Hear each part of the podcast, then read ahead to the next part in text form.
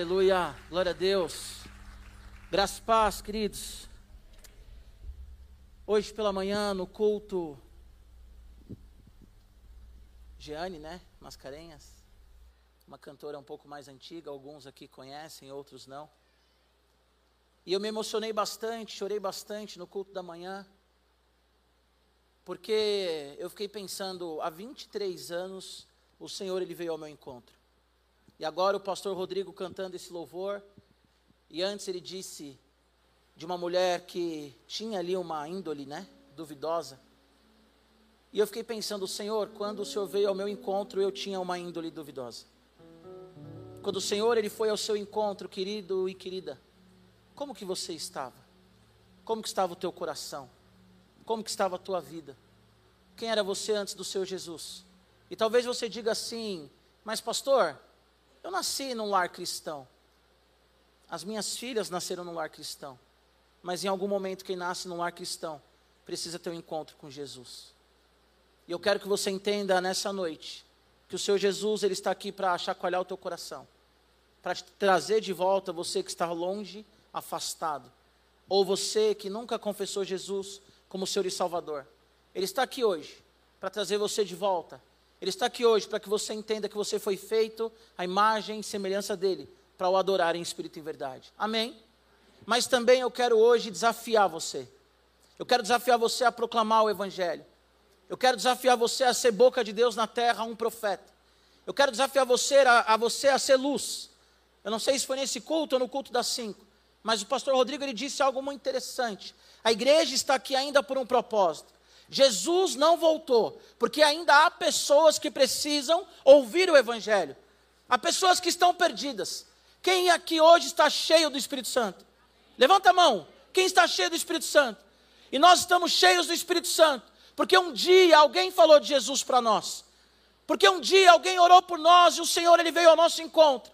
E Jesus ele revelou para nós o Espírito Santo revelou para nós a altura, a profundidade, a largura e a extensão do amor do Senhor. Queridos, na sexta-feira nós ouvimos sobre estarmos enraizados na sã doutrina. Enraizados na sã doutrina, nós passamos a estar então enraizados numa vida de santidade, que o pastor Rafael pregou no sábado à tarde. Depois o pastor Samuel falou sobre vivermos na eternidade. Aquele que está enraizado no Senhor, aquele que tem uma vida de santidade, sem a qual ninguém verá o Senhor, diz Hebreus, capítulo 12. Nós estamos na eternidade. Hoje pela manhã o pastor Tarcísio ele pregou sobre uma vida devocional. Tudo isso, querido, está na raiz. Tudo isso está aqui. A sua vida devocional no secreto ninguém vê ninguém precisa ver. A sua vida de santidade, alguns percebem depois, quando você já começa a realmente viver aquilo que sai do secreto para o público. Tudo isso que foi falado sexta, sábado e hoje pela manhã, nós estamos aqui na raiz, numa parte que ninguém vê, numa parte carregada pelo Senhor no secreto. Uma árvore você vê por fora, você vê o tronco, os galhos, os frutos, mas a raiz, aquilo que sustenta, você não vê. Hoje o pastor Jonas falou sobre comunhão e discipulado. Começa a subir aqui para o tronco. Aquilo que está aqui começa a subir. Agora o Ale falou sobre mordomia. Subiu um pouco mais. Agora, queridos, nessa jornada, nesse desperta, enraizados, enraizados no Senhor, enraizados na palavra, na doutrina, nós estamos lá em cima. Porque hoje eu quero falar para você que você é chamado para adorar o Senhor, para viver uma vida de santidade, mas para dar frutos. E o fruto que o Senhor espera de nós são vidas transformadas, são vidas alcançadas até os confins da terra, são vidas que precisam do amor de Jesus. Na Ucrânia, na Rússia, no Timor-Leste, no Afeganistão, do outro lado da rua que você mora, na Mário Cardim, todos os lugares que há uma pessoa, querido, nós temos que anunciar o Evangelho, porque aqui, essa moldura representa a Igreja Batista do Povo. E se você olhar agora para essa árvore suspensa, incrível, né? Um limoeiro de verdade. A Ana é incrível. Mas se você olhar para essa árvore suspensa, esses galhos e esses frutos, eles não cabem dentro da moldura. Porque os frutos, eles têm que sair das quatro paredes. O evangelismo, ele tem que sair das quatro paredes. Talvez você está aqui hoje falando assim, pastor, eu não sei qual é o propósito da minha vida. E o propósito da sua vida é adorar o Senhor Jesus e proclamar o Evangelho. Tudo que nós fazemos é para a glória do Senhor. Tudo que nós fazemos é, é para que as pessoas vejam que há um Deus na terra, amém? Que nos ama.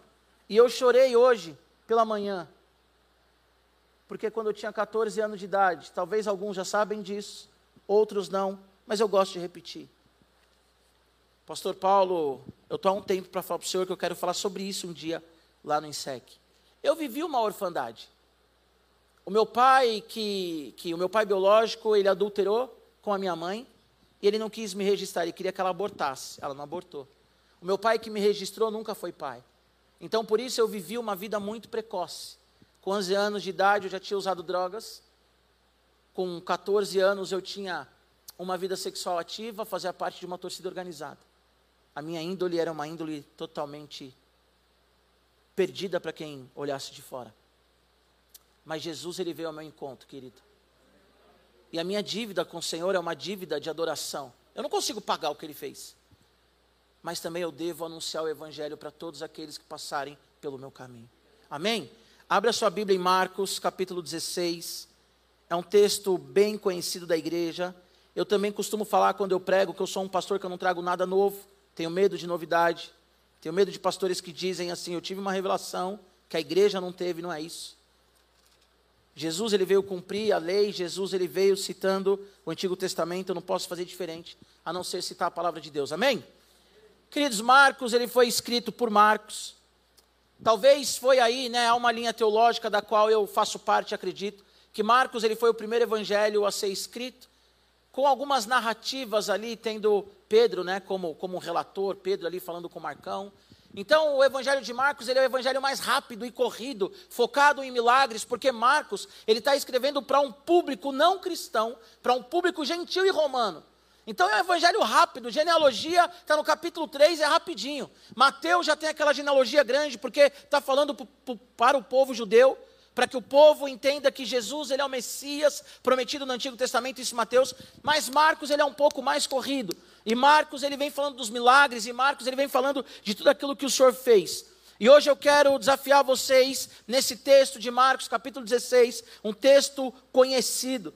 A partir do versículo 14, a minha versão é nova, ao meio da atualizada, diz assim: Finalmente Jesus apareceu aos onze, quando estavam à mesa, e censurou-lhes a incredulidade e a dureza de coração, porque não deram crédito aos que tinham visto já ressuscitado. E disse-lhe: Vão por todo o mundo e preguem o evangelho a toda criatura. Quem crer e for batizado será salvo, quem, porém, não crer será condenado.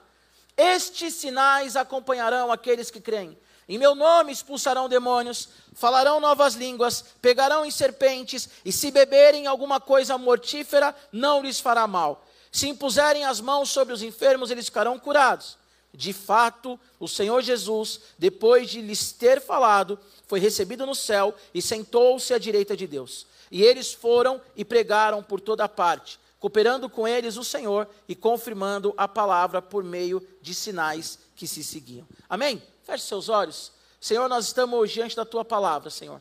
Gratos por tudo que o Senhor fez. Gratos, ó Deus, por esse congresso. Estamos enraizados na sã doutrina. Vivemos, ó Deus, uma vida de santidade por meio da tua palavra. Vivemos, ó Deus, uma vida já de eternidade. Sabemos que um dia estaremos contigo face a face, mas já te adoramos aqui na terra, Senhor. Por isso, ó Deus, nós fazemos devocionais. Por isso, ó Deus, nós temos comunhão com o nosso irmão. Por isso, ó Deus, nós temos também a consciência da mordomia. Mas agora, Pai, chacoalha a tua igreja que está aqui, a tua igreja que está em casa, para que nós venhamos compreender ou relembrar que nós temos que pregar o evangelho a toda criatura criatura, em nome de Jesus. Amém e amém. Queridos, nós falaremos aqui sobre quatro aspectos nesse texto. Primeiro aspecto, você é um pouco rápido, tá bom? Porque nós estamos um pouco avançado no horário, mas eu peço que você não saia no meio da pregação, que você não desconecte também no meio da pregação, você que está em casa, e não tenha pressa de ir embora, porque nós estamos num feriado, ok? Não vou até meia-noite, gostaria, estou com saudade de vigílias, eu sou um cara que gosta de vigília, mas eu peço também que você fique até acabar o culto. Amém? Não vamos passar muito, mas talvez um pouquinho aí a gente vai passar. Bom, quatro aspectos em Marcos capítulo 16, 15. Primeiro aspecto, a ordem do Senhor é para ir. Vão, primeira coisa que nós lemos, tudo aqui, os aspectos serão em Marcos 16, 15. A primeira, a primeira palavra que vemos aqui, e disse-lhe Jesus: vão por todo mundo e prega o evangelho. Querido, se você faz parte da igreja de Cristo, eu quero que você entenda que sobre nós há uma ordem. A santidade, eu preguei ontem na Vila São José, só é possível com obediência. E nós obedecemos porque nós estamos firmados, enraizados na sã doutrina. E se nós obedecemos, nós pregamos o Evangelho. Se nós obedecemos, nós adoramos o Senhor, abrindo a nossa boca, contando a nossa história. Por isso que eu falei aqui muito reduzido aquilo que eu vivi antes de conhecer Jesus, porque as nossas histórias, elas apontam para a glória do Senhor e as nossas histórias, elas curam vidas. Porque as nossas histórias, elas são restauradas em Cristo Jesus. Porque agora nós não somos mais uma mulher de índole duvidosa, mas agora nós somos adoradores que adoram o Senhor em espírito e em verdade. Aqueles que as pessoas olham e dizem assim: o que, que aconteceu? Por que, que ele mudou? Por que, que agora ele não fala mais palavrão? Por que, que agora ele não é um cara mais agressivo? Por que, que agora ele tem uma vida totalmente diferente? E isso não é pregar o evangelho, ok? Eu vou falar isso um pouco mais à frente. Mas isso porque Deus ele mudou a minha história e eu tenho que ter ousadia e autoridade para falar para todo mundo sobre esse Jesus que me ama, que me ama tanto, que deu a vida por mim na cruz do Calvário. Quando ninguém dava nada, quando as pessoas diziam bastardo, quando as pessoas diziam não anda com ele, quando as pessoas diziam não vai dar em nada, Jesus ele olhou para mim e ele revelou o amor dele sobre mim. E hoje eu tenho a responsabilidade de falar para as pessoas: ei, Jesus Cristo, Ele te ama. E talvez você diz assim: 10 para as 9, cansado, num domingo. Aí vem o pastor falar que Jesus me manda ir pregar o evangelho? Sim. No livro O Fator Melquisedeque, o Dom Richardson, ele diz que a igreja ela demorou aproximadamente 20 anos para pregar o evangelho em Samaria e nos confins da terra. O Senhor ele foi muito claro: permaneçam em Jerusalém em oração, até que venha sobre vocês o Espírito Santo, e vocês serão cheios de ousadia, de poder, de autoridade, para serem as minhas testemunhas em Jerusalém, Samaria, Judéia e até os confins da terra. Mas esses caras, eles demoraram 20 anos. Comiam junto, faziam tudo junto, viviam na doutrina dos apóstolos, era uma igreja saudável, não era uma igreja sem saúde, era uma igreja enraizada no Senhor, mas eles estavam dentro da moldura, porque eles viviam numa zona de conforto. E a igreja de Cristo hoje, em alguns contextos, ela vive numa zona de conforto. Muitas pessoas estão nesse congresso aqui e vão sair daqui hoje falando: glória a Deus pela vida do pastor Rodrigo, você vê como ele canta bem, glória a Deus pela vida do pastor Giba, você viu como, sei lá, ele é avivado, não sei o que você vai falar de mim, glória a Deus pela vida do pastor Paulo, 350 toneladas de alimento. Outros vão falar assim: que louvor horrível, que pregação, aquele cara Fala alto, hein? Aquele Giba lá, pastor Giba fala alto. Alguns já estão acostumados porque são do rebanho, né? Fala alto aquele cara, né? Ele não fala alto. Porque nós vivemos numa zona de conforto que a gente começa a ser, nós começamos a ser críticos, comentaristas de pregação. Comentarista do ambiente. Nós parecemos aqueles comentaristas, sabe? Quando você está assistindo um jogo de futebol, não, esse jogador é horrível, esse jogador não joga nada, esse nove é muito ruim. Aí o cara faz o gol, uau, tem que ir para a seleção, Tite chama ele. A igreja muitas vezes, ela, ela, ao invés de pregar o evangelho, ao invés de sair das quatro, das quatro paredes, falando para todo mundo o que Deus tem feito com ela, falando para todo mundo que nós temos um redentor que vive, pregando e anunciando o evangelho da paz que transforma vidas. Nós ficamos na nossa zona de conforto, na nossa bolha. Israel, queridos, eles estavam na bolha. A ordem é para ir. Eles demoraram 20 anos para ir, 20 anos para sair. O mais chocante, eles só saíram porque veio uma perseguição. Senhor, não tô, ah, eu não estou interpretando, tá ok? Agora é hipotético, não estou interpretando, não sou maluco. Mas, Senhor, por que a Covid? Senhor, por que uma guerra? Senhor, por que uma enfermidade? Senhor, por que isso? E por que aquilo? Talvez Deus ele queira nos chacoalhar para a gente fazer alguma coisa na terra, querido. Talvez Deus ele quer nos chacoalhar para que nós venhamos anunciar o evangelho com ousadia, cientes que ele está voltando, porque o Senhor ele está voltando. Por causa da Covid, por causa da guerra, porque ele falou que ele está voltando. E a segurança que ele vai voltar é que ele veio uma vez. Quatro mil anos aproximadamente, falando que o Messias viria, e ele veio. E agora a igreja está há dois mil anos pregando que ele vai voltar e ele vai voltar. E nós temos que pregar o evangelho, mas muitas vezes nós ficamos nas nossas casas, no nosso conforto, olhando as guerras, olhando as pessoas morrendo, olhando as pessoas indo para o inferno e nós não fazemos nada. Talvez a nossa raiz ela está cortada. Porque a ideia da raiz é passar oxigenação para a árvore, para os frutos passar nutrientes, né, para que a árvore venha dar fruto e a árvore venha oxigenar, dar vida. Se nós estamos enraizados em Cristo, nós temos vida em nós, e essa vida ela transborda de nós. Não tem como esconder uma cidade edificada atrás de um monte, querido. Nós temos que pregar o evangelho. Nós temos que falar do amor de Jesus. Podemos ser uma igreja bonita, moderna, mas uma igreja que está na zona de conforto. E hoje nós vamos orar para você sair da zona de conforto. Amém? Nós temos que ir pregar o evangelho. Essa palavra vão é um gerúndio. O que, que é um gerúndio? Uma ação contínua. Nós não precisamos, por mais que é importante, eu sou a favor de qualquer tipo de evangelismo. Impacto evangelístico, um a um, face a face, evangelismo pessoal células, eu sou a favor de qualquer tipo de evangelismo. Eu acho que a gente não pode classificar. Ah, o tempo dos estádios passaram, era a época do Billy Graham. Ah, o tempo do um a um passou. O tempo do, do panfleto passou. Nada passou. Nós temos que evangelizar de qualquer jeito, de qualquer forma. Nós temos que falar do amor de Jesus. Sair desses bancos hoje e falar da forma que nós conseguimos falar o Evangelho. Agora o vão, ele é uma ação contínua, continuada. Pastor, quando eu vou? Em todo tempo, querido. Estou tirando carta, tardio, 36 anos. Aleluia. Nunca tive vontade de dirigir, nunca tive, mas com duas filhas, em algum momento a gente precisa acordar, né, amor? Aleluia, amém, glória a Deus. Cara, eu tô lá na autoescola. Olha que engraçado. Eu falei, né, na Vila São José também. Aí o, o instrutor lá parecia Dercy Gonçalves. Meu Deus, quanto palavrão. Aí ele vira para mim e fala assim: O que, que você faz? Sou pastor. Queridos, literalmente, ele gaguejou.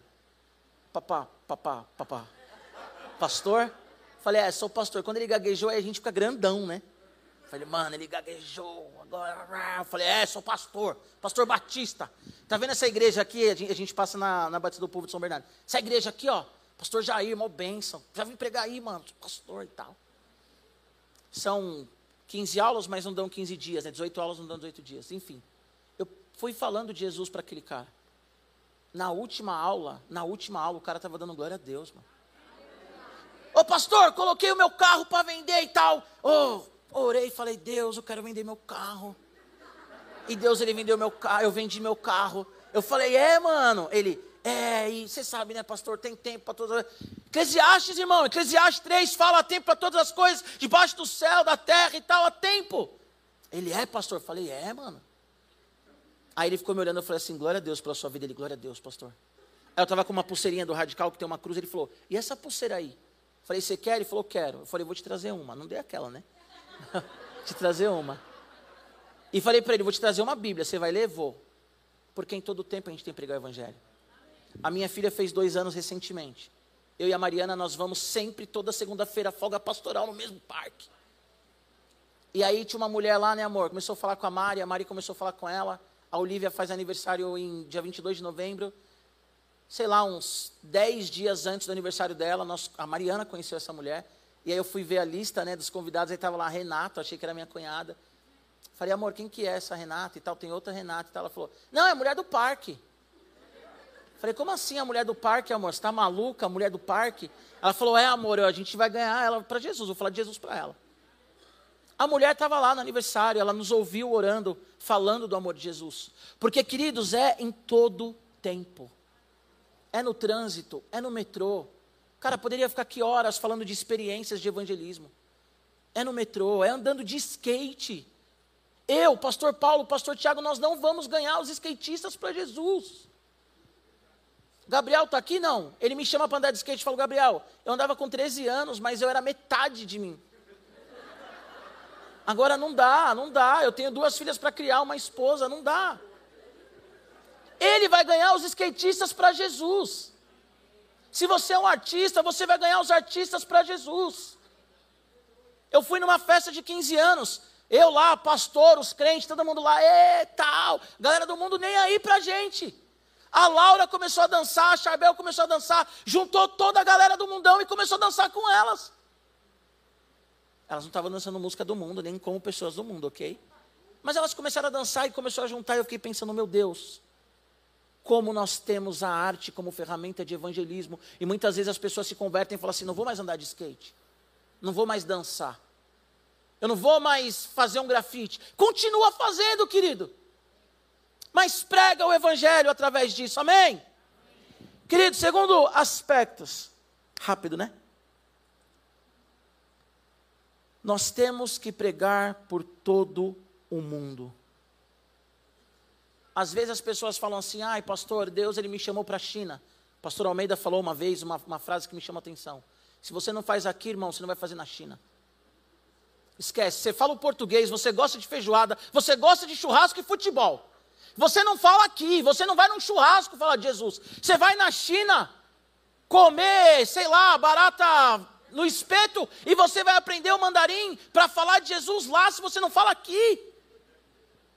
Cara, começa na igreja local, começa aqui na sua casa, no seu quintal. O meu discipulado, o meu evangelismo começa com as minhas filhas, começa com a minha casa, começa abrindo ali a Bíblia e fazendo cultinho no meu lar, começa falando de Jesus para minha esposa, aí eu saio dali, eu falo de Jesus para as pessoas que, que estão mais próximas, tirando elas, e depois eu vou falando de Jesus onde eu estou. John Wesley, ele tem uma frase maravilhosa: o mundo, o mundo é a minha paróquia. Eu tenho que pregar o evangelho onde eu estou, quando proibiram ele de pregar na igreja. Ele falou, cara, eu prego no mundão, não tem problema. Porque nós temos que pregar o evangelho onde nós estamos. Querido, se hoje você não sair daqui chacoalhado, eu vou falar com o pastor Roberto, e depois vou pregar de novo, vou pregar até você sair daqui chacoalhado.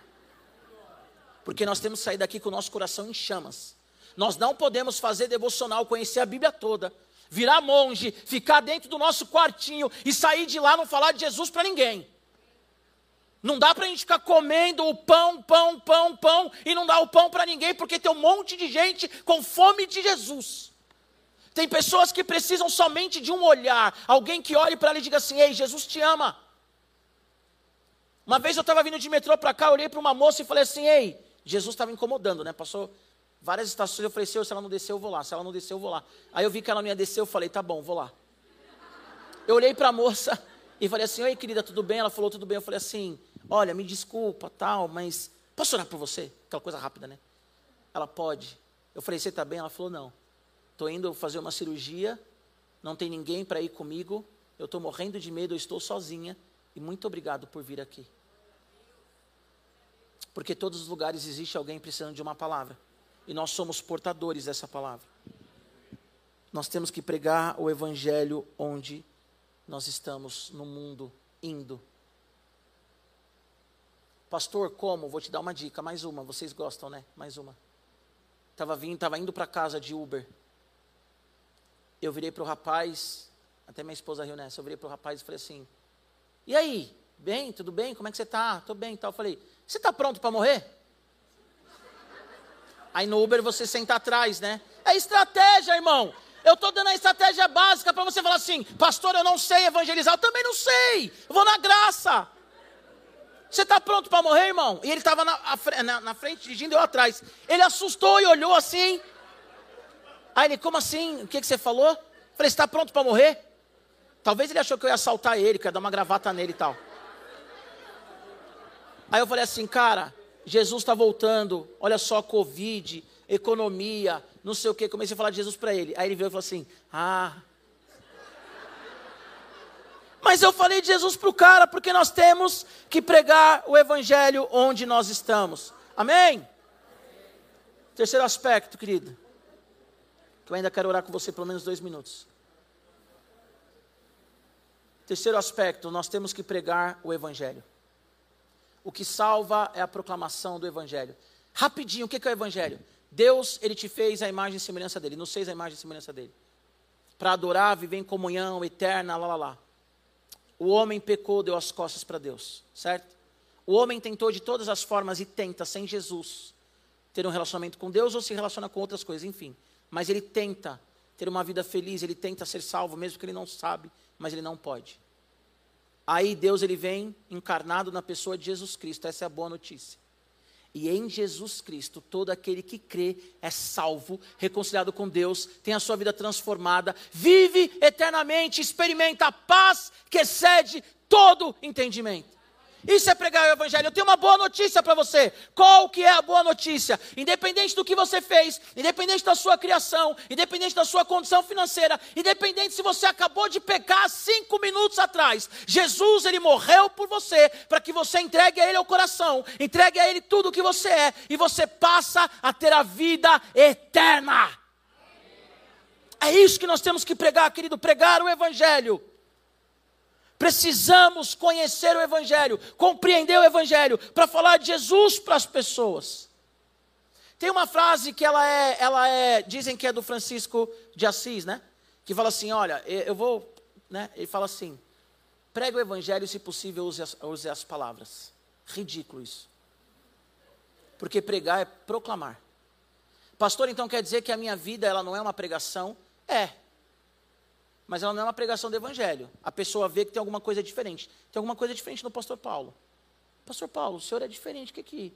Olha, querido, é Jesus. Jesus, ele mudou minha vida. Jesus é isso, isso, isso, isso. A nossa vida pode ser um chamariz, até porque nós vivemos em santidade, não para atrair as pessoas, mas porque nós amamos Jesus.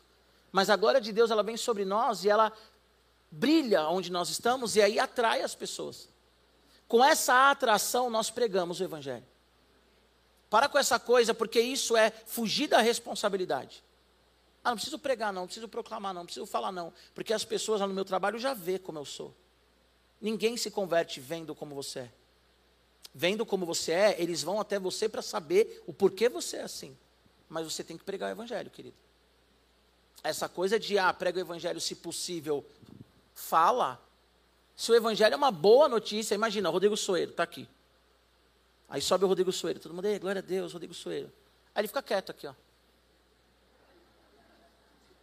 Aí todo mundo, ah, ele é músico, tem cara de músico, parece músico, tem uma banda atrás dele. Ele não precisa cantar, não. Ó, Rodrigo, faz o louvor. Se for necessário, canta. Como assim? É a mesma coisa a pregação do evangelho. Ah, prega o evangelho, mas se for necessário, fala. Não, você tem que falar, querido. Jesus Cristo, ele é o Verbo encarnado. Jesus Cristo é a palavra revelada. Se nós temos a palavra revelada, como que nós não falamos?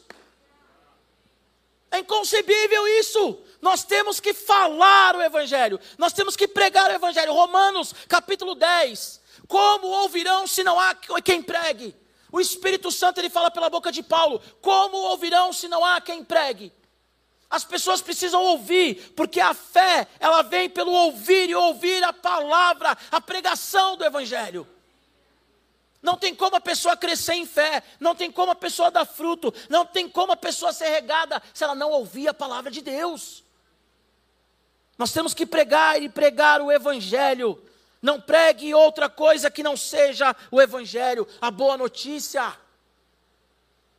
Outra coisa que não pode passar batido que é importante. A palavra pregar aqui, a ideia do pregador, é um arauto, querido. E sabe, nesse texto, e sabe o que significa arauto? Nos tempos medievais era alguém que pertencia a um rei, a um reino, a uma monarquia. E ele ia nos territórios que estavam em guerra, ou enfim, para dar uma notícia, uma boa notícia, um decreto de paz ou um decreto de guerra. Para falar assim: ei, o rei mandou vir aqui para falar que nós vamos atacar vocês, nós não queremos paz. Ou ele chegava e falava assim, gente, ó, estou com uma carta aqui do rei e eu venho em paz, porque o rei está falando que ele quer realmente uma aliança com vocês. Ser arauto é falar. Outra definição de arauto é dar pregão. O que é pregão? Falar. Agora, sabe o que é interessante? O arauto, ele não escolhe o lugar que ele vai. Nós temos que ir nos lugares hostis. Nós temos que ir nos lugares desconfortáveis. Está aqui, tia Regina do Jame. Fiz parte do Jame assiduamente cinco anos, agora ainda dou um apoio. Querido, já preguei em seguro de cadeia. Sabe o que é você entrar num seguro? E o cara falar assim para mim, senhor, obrigado por vir aqui, senhor. Porque se a casa virar, a casa virar é rebelião. Porque se a casa virar, eu vou ser o primeiro a ser decapitado. Você acha que isso é gostoso? Você acha que você olha para ele e fala assim: Uau, se a casa virar, você vai ser decapitado e eu estou aqui? Que maravilha! Você olha para ele e fala assim: Não, mas não, a casa não vai virar, não. Jesus está com a gente. Cara, já fui pregar em cafezais, já fui pregar em tantos lugares. Porque onde Deus manda, nós temos que ir. Já fui pregar também em lugares de gente rica e eu não tenho muito jeito com gente rica. Talvez tenha mais jeito com o cara do seguro do que com a gente rica. Mas nós temos que ir pregar o evangelho onde o Senhor manda, onde o Senhor está mandando você pregar o evangelho. Talvez vocês estão aqui, alguns cabeça branca, pensando assim: já dei tudo que eu tinha que dar para o Senhor. Deus ele quer mais, cara. Deus ele quer que você pregue o evangelho para alguém, porque quem vai trazer gente para o viver, viver bem é você, não sou eu. Quem vai trazer gente para o viver bem é você. Esses dias eu fui no clube que tem ali perto de casa e vi os tiozinhos jogando vôlei, mó bonitinho. Eu falei, meu Deus, quero ficar velho desse jeito, idoso desse jeito. Nós temos que pregar em tempo e fora de tempo. Querido, para encerrar, nós temos que pregar a toda criatura. Posso encerrar com mais um testemunho? Esse daqui, um monte de gente já sabe, né? As meninas do Radical ali já sabem, mas talvez a igreja não sabe, você que está em casa não sabe. Eu prego, prego, comecei a pregar com 17 anos, eu tenho 36, apesar de não parecer, porque eu sei que eu sou um cara conservado e tal. Mas eu tenho, eu, eu prego desde os 17 anos, eu tenho 30, eu vou fazer 37. Então, 20 anos pregando evangelho. E aí uma vez eu estava numa pizzaria com a minha esposa, e aí eu vi uns caras assim sentados numas mesas, três caras encarando a gente. E aí né, você já tem, você sabe de onde Deus te tirou, então você ainda tem algumas coisas, né, que você, opa, falei para ela, amor, os caras estão na nossa maldade, você faz o seguinte, não tínhamos as meninas. Falei, faz o seguinte, sai correndo, e eu vou ficar aqui e resolvo, porque a gente, né, com a esposa a gente é o Hulk, né, sozinho, sozinho a gente fala assim, não, vou sair sem pagar, vou falar que vou no banheiro, sozinho, vou falar que vou no banheiro. Com a esposa você fala assim, não amor, sai correndo que, mas você pensa, meu Deus, e agora, vou morrer, vou... E aí, quando a gente foi pagar a pizza, um rapaz, ele foi na frente, pagou a pizza dele e saiu. Eu falei, amor, é o seguinte, meu, sério, sai correndo. E a Mariana, ela não sai, ela fala, não, eu vou ficar com você. Se eles virem para cima, eu vou ficar com você. Mariana é parceira, nível mil. E aí eu fui saindo com ela de mão dada, e aí quando a gente saiu da pizzaria, os caras estavam, sei lá, num palio, porta aberta, sentado com a porta aberta. Falei, meu, já era. Acabou. Tão jovem, Senhor, pregador. Tantas promessas, Deus. Aí o cara falou assim: E aí, senhor, lembra de mim? Não, não lembro de você, não, mano. Aí você já cresce também. Não, não lembro, não, mano. Por dentro você tá pequeno, mas por fora você. Aí o cara falou assim: Aí, senhor, o senhor pregou um dia lá na Fundação Casa, tá ligado? Eu quero falar para você que eu tô limpo. Deus, ele mudou minha vida, eu tô indo na igreja.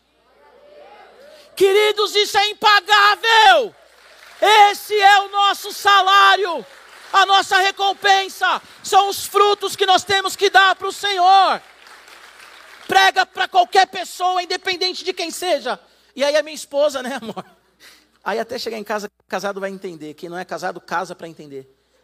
É, tá vendo? Você prega o evangelho para as pessoas, mas você fica julgando as pessoas. Porque o moço, ele só queria falar que ele se converteu. Você já ficou lá, ai, vou, sai correndo que eu vou resolver, sai correndo porque eu vou para cima e tal.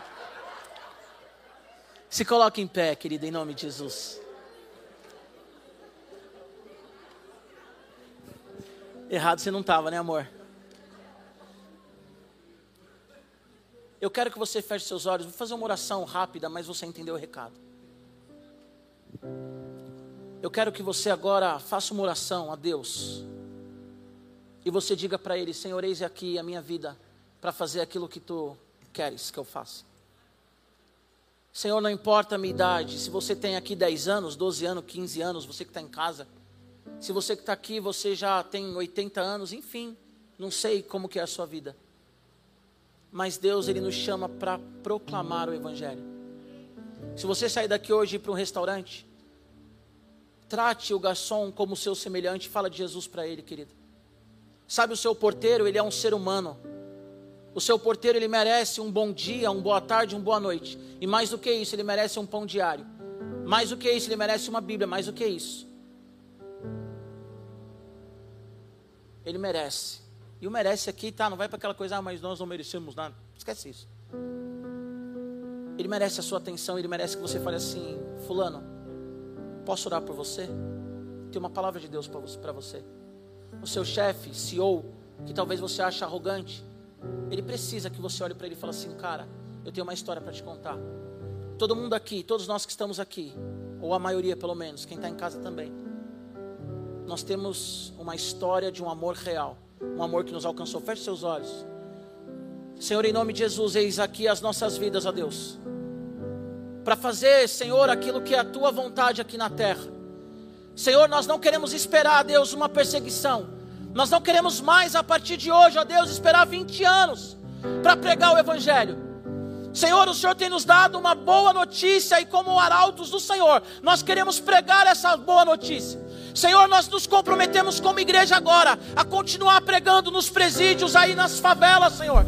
Nós nos comprometemos agora, Deus, a não passar de largo por um mendigo, mas parar, sentar com ele, ó Deus, e falar do teu amor, da boa notícia, que é um Deus que cura, que liberta, que restaura. Senhor, nós não queremos, ó Deus, estar nos nossos condomínios, ó Pai, olhando para as pessoas e julgando, julgando a atitude delas, ó Senhor, porque nós somos pecadores redimidos e como pecadores redimidos, ó Pai, nós queremos olhar com os teus olhos, nós queremos olhar, Senhor, na tua perspectiva perspectiva. Nós queremos abraçar, Senhor. Nós queremos abraçar, Senhor, as pessoas que são colocadas à margem da sociedade. Não, Pai, na, na questão financeira, mas também na questão emocional, na questão espiritual. Senhor, nós não queremos ser como aquele fariseu, que aquela mulher, Deus, ela derrubou aquele frasco aos pés do Senhor e ele ficou chocado com aquilo. Nós não queremos ser como Judas que falou: poderíamos pegar e dar aos pobres porque ele queria roubar, mas nós queremos queremos ser pessoas, Pai, que acolhem.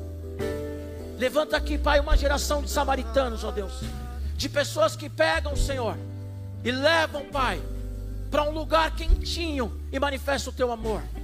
Senhor, nós vamos pregar o Evangelho, ó Deus, com todas as forças, com timidez, ó Pai, com medo.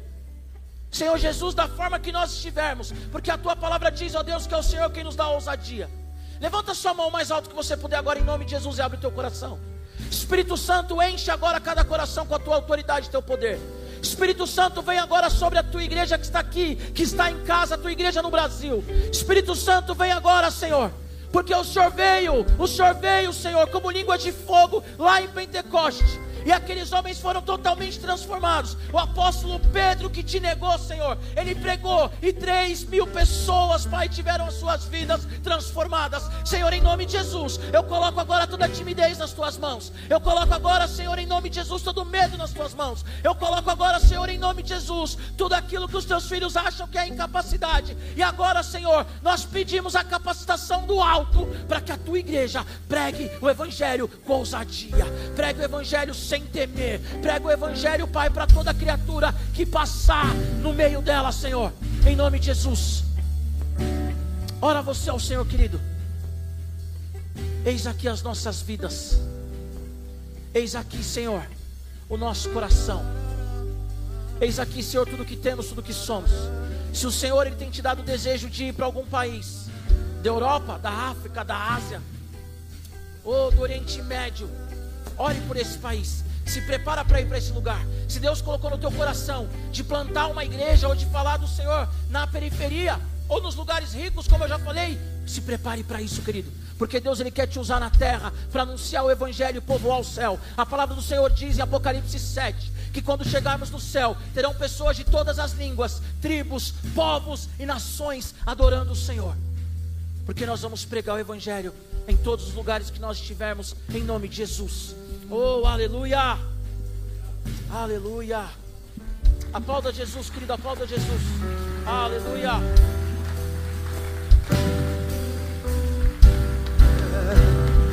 Eis-me aqui outra vez Diga para Jesus: Eis aqui a minha vida, Senhor. diante de ti, Se derrame no altar do Senhor. Aleluia. meu clamor. Tu escutas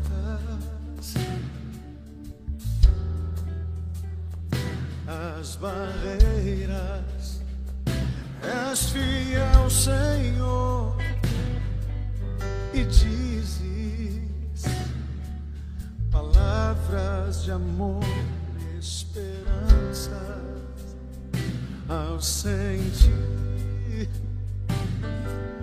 o teu toque, por tua bondade, libertas meu ser no calor desse lugar.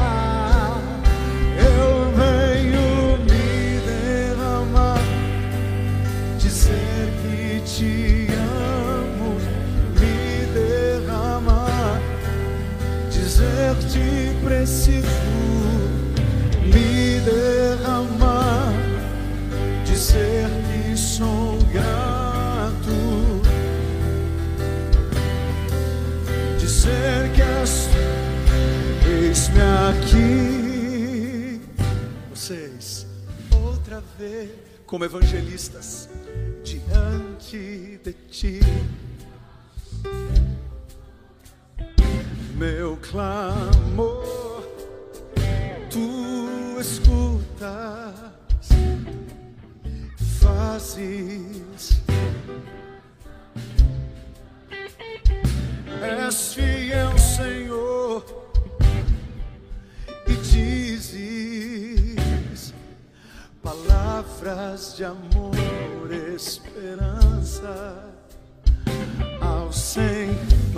tocados pelo Evangelho, sim ou não?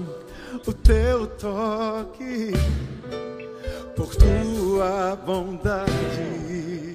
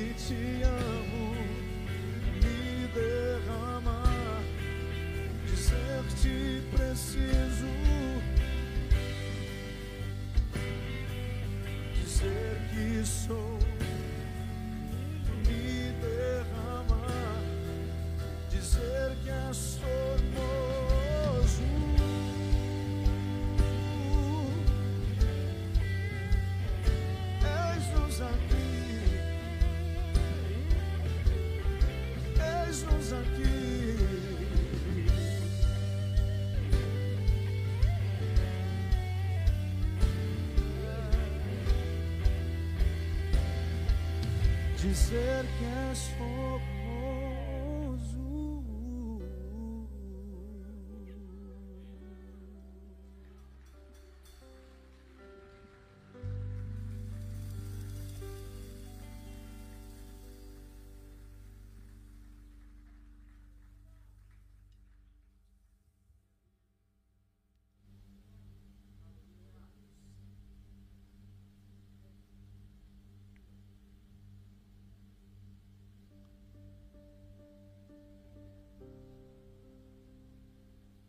chegando, tá chegando.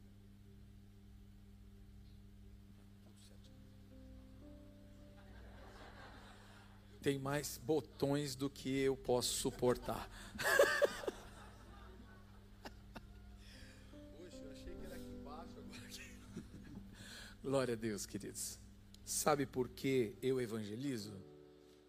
Porque eu não me envergonho do Evangelho de Cristo.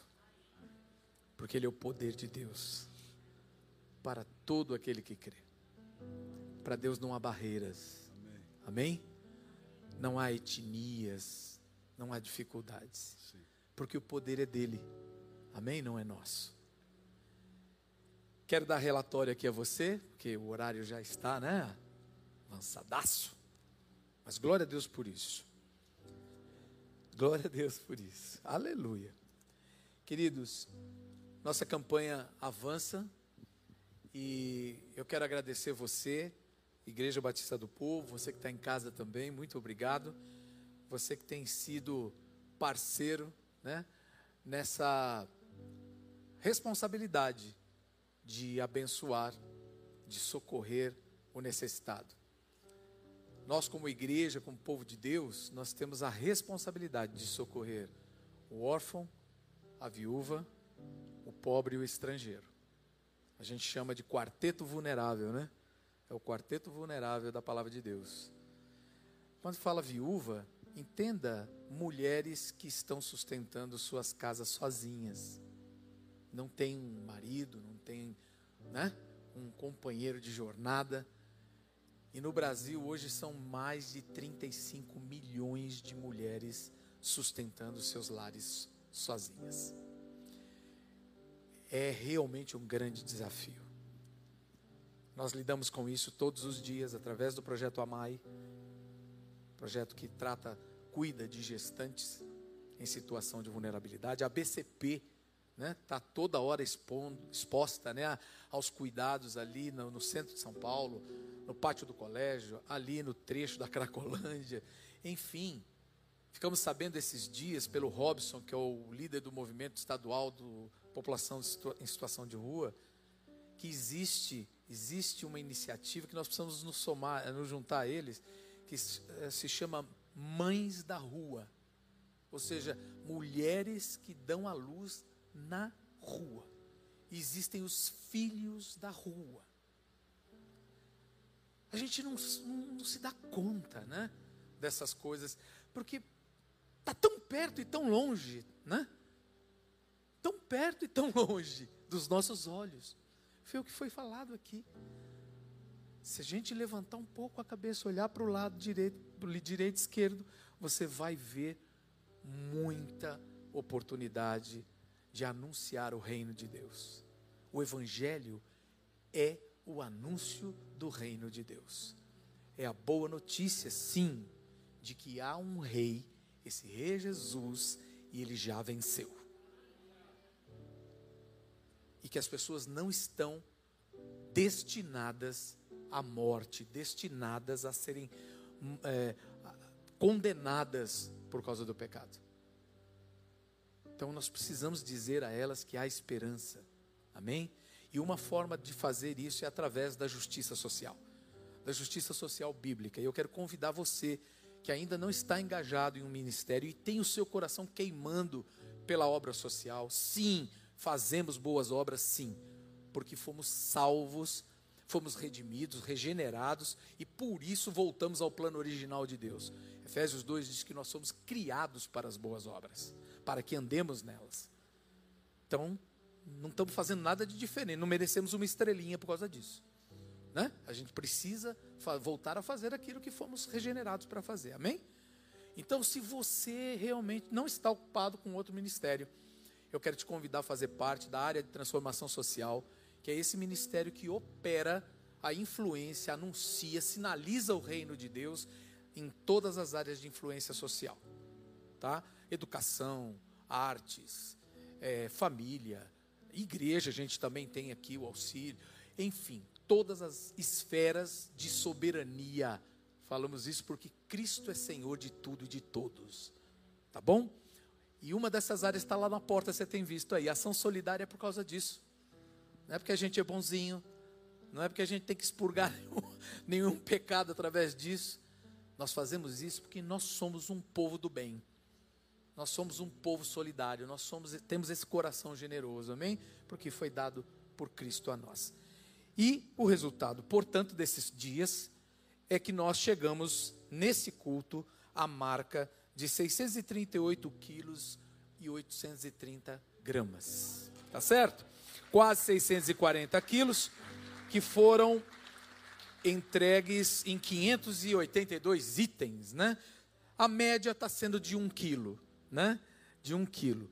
Nós temos uma meta de fé. Aqui não está computado o valor doado em Pix, né? Porque tem gente que está doando. E aí o Ale me prometeu que até terça-feira a gente vai divulgar também o valor arrecadado. Para vocês terem uma ideia, em 2020 nós arrecadamos espontaneamente, como Marília falou aqui, generosamente, a Igreja Batista do Povo levantou 200 mil reais no Caixa Solidário. Você pode aplaudir Jesus por, causa disso? Aquele que podia dar um real deu, aquele que podia dar dez deu, teve gente que podia dar cinco mil deu, cada um segundo, na medida das suas condições. Ninguém foi forçado a nada, não pusemos valor nenhum. 200 mil reais que sustentaram a, a famílias, irmãos e compramos alimentos também para completar durante dois anos. E você acha que o caixa está vazio? Não, sobraram ainda 5 mil reais. Ou seja, ficou a sementinha lá, né? Para continuarmos regando, para continuarmos cuidando. Amém? Então agora nós estamos retomando essa ação solidária para que esse ano, quem sabe, né, o Senhor nos levante também o mesmo ou mais. Amém, queridos? O melhor de cada um de nós para todos. O melhor de cada um para todos. Essa é a proposta. Ninguém está pedindo mais, nem Deus nos pediu para fazer além daquilo que podemos, além das nossas forças. Amém, queridos? Então faça sempre o melhor. Adore o Senhor com o melhor que você puder. Tá certo? Então, glória a Deus, 638 quilos já, e estamos indo com a meta de 3 toneladas até terça-feira, no último momento do culto. Quero com alegria poder dizer: chegamos lá, né? E você é parte disso, amém? Você volte amanhã, volte na terça, traga se pode trazer mais, traga mais. Se pode fazer o Pix, faça o Pix, porque depois aqui nós vamos anunciar as entregas também. Ah, pastor, eu não posso, eu não tenho condições, mas eu queria ajudar montando as cestas. Está convidado. Ah, eu queria ajudar entregando a sopa. Está convidado lá na BCP, está esperando você. Queria ajudar no café da manhã do sábado para cuidar de população de rua. Está também convidado. Gente, tem espaço. Na Igreja Batista do Povo, nosso pastor diz: só não trabalha quem não quer. E isso é pecado. não querer servir é pecado. Então, peço que você se levante, não é? uma noite tão abençoada. Obrigado, pastor Gilberto, pastor Giba, né? Por chacoalhar a gente, né? Eu fui chacoalhado e graças a Deus por isso. Não é? Uma noite tão abençoada. Pastor Rodrigo Soeiro e toda a equipe, toda a banda, muito obrigado. Meu Deus do céu, já ocupei mais alguns centímetros quadrados, né? Do céu com, a, com o louvor aqui. Coisa maravilhosa, gente. O que, que é isso, né? cada um com o dom que Deus dá, né? Meu Deus, coisa tão boa. Que você tenha uma ótima noite, um bom descanso, renove suas forças. Amanhã ore, coloque sua vida no, diante do Senhor, tenha um tempo com Deus. Venha para cá já encharcado, sabe, do Espírito Santo, da presença de Deus. Venha somar aqui com o povo de Deus para que Deus possa realizar o que Ele quer. Tá certo? E se você seja um instrumento também. Que o amor de Deus, o Pai, a graça do nosso Senhor Jesus Cristo, Filho, a comunhão e as doces consolações do Santo Espírito de Deus, seja com você, meu irmão, minha irmã, com toda a sua casa, hoje e todos os dias, até a volta de Cristo. Amém? Bom descanso!